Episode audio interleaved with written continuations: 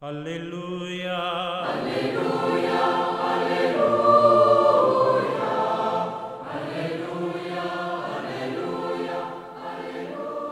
Hola, ¿qué tal queridos amigos? Estamos en esta reflexión hoy domingo 16 del tiempo ordinario. Hoy la liturgia nos propone ahí que revisemos Mateo capítulo 13, los versículos del 24 al 43, y se nos proponen tres hermosas parábolas. Tenemos que decir que la predicación de Jesús sobre el reino de los cielos trasciende, por así decirlo, las expectativas de sus contemporáneos y muestra una imagen nueva del rostro de Dios. Es cuanto aparece de estas tres parábolas del Evangelio de este día.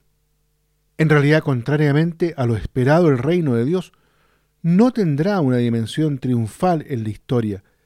La victoria sobre los opositores y las fuerzas del mal no se llevará a cabo en este mundo. Esto no significa que Dios, el sembrador de la buena semilla, de alguna manera sea derrotado. Más bien, porque es dueño de la situación, puede frenar la impaciencia de sus siervos. Pero miremos más en detalle el texto. Tal como lo decíamos, la página del Evangelio nos propone tres parábolas con las cuales Jesús habla al pueblo acerca del reino de Dios. Y quiero en realidad detenerme en la primera, la del grano bueno y la cizaña, que ilustra el problema del mal en el mundo y pone por otra parte de relieve la paciencia de Dios. ¿Cuánta paciencia tiene Dios? Incluso con nosotros mismos. Por una parte, el dueño del campo que representa a Dios y esparce la semilla buena. Por otra, el enemigo que representa a Satanás y esparce la hierba mala. Con el pasar del tiempo, en medio del grano crece también la cizaña, y ante este acontecimiento el dueño y sus siervos tienen actitudes muy distintas. Los siervos quieren intervenir arrancando la cizaña, pero el dueño que está preocupado sobre todo por salvar el grano, se opone, diciendo, no, no sea que al recoger la cizaña arranquen a la vez el trigo, como dice ahí en el versículo 29. Con esto, Jesús nos dice que en este mundo el bien y el mal están tan entrelazados que es imposible separarlos y extirpar todo el mal. En realidad, solo Dios puede hacer esto y lo hará en el juicio final. Con sus ambigüedades y su carácter complejo, la situación presente es el campo de la libertad el campo de la libertad de los cristianos, en el cual se cumple el difícil ejercicio del discernimiento entre el bien y el mal.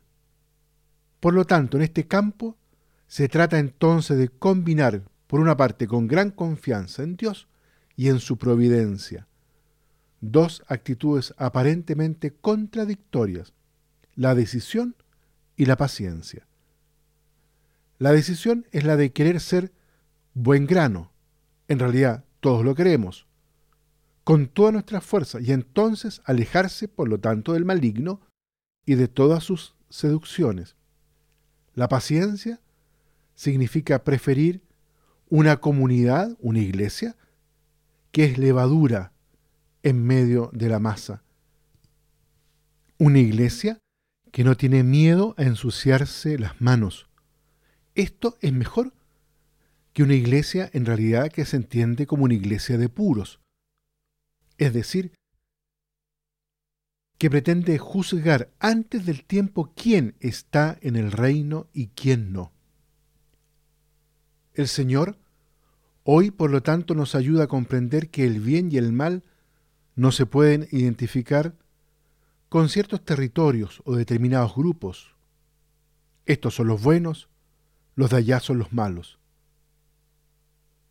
Él nos dice más bien que la línea de frontera entre el bien y el mal pasa por el corazón de cada persona, pasa por el corazón de cada uno de nosotros. En realidad en este día el Señor nos invita a que podamos mirarnos a nosotros mismos con una profunda autenticidad, a mirarnos en la verdad y darnos cuenta que en realidad tenemos que también reconocer que en nosotros se da siempre algo de esa ambigüedad, a veces trigo, a veces cizaña, que la fragilidad, el pecado también muchas veces está en nosotros. Enseguida el Señor nos enseña a poder mirar el campo del mundo, la realidad, lo que nos rodea de un modo distinto. Es decir, estamos llamados a aprender los tiempos de Dios, que no son nuestros tiempos, y también a adquirir la mirada de Dios. Lo que era cizaña o parecía cizaña puede convertirse en un producto bueno. Es la realidad de la conversión es la perspectiva de la esperanza, de la cual está completamente impregnado toda la enseñanza de Jesús. Muy bien, queridos amigos, los invito para que en este domingo entonces guardemos en lo profundo del corazón estas parábolas y especialmente que cada uno pueda renovarse en esta confianza de que quien lleva adelante la vida y la historia es el mismo Señor en su providencia, y que, estando abiertos a Él en el discernimiento, vamos a poder aprender a distinguir lo bueno de lo malo, y así poder colaborar con el Señor en el plan de la salvación. Que Dios los bendiga a todos y a cada uno. Aleluya. Aleluya.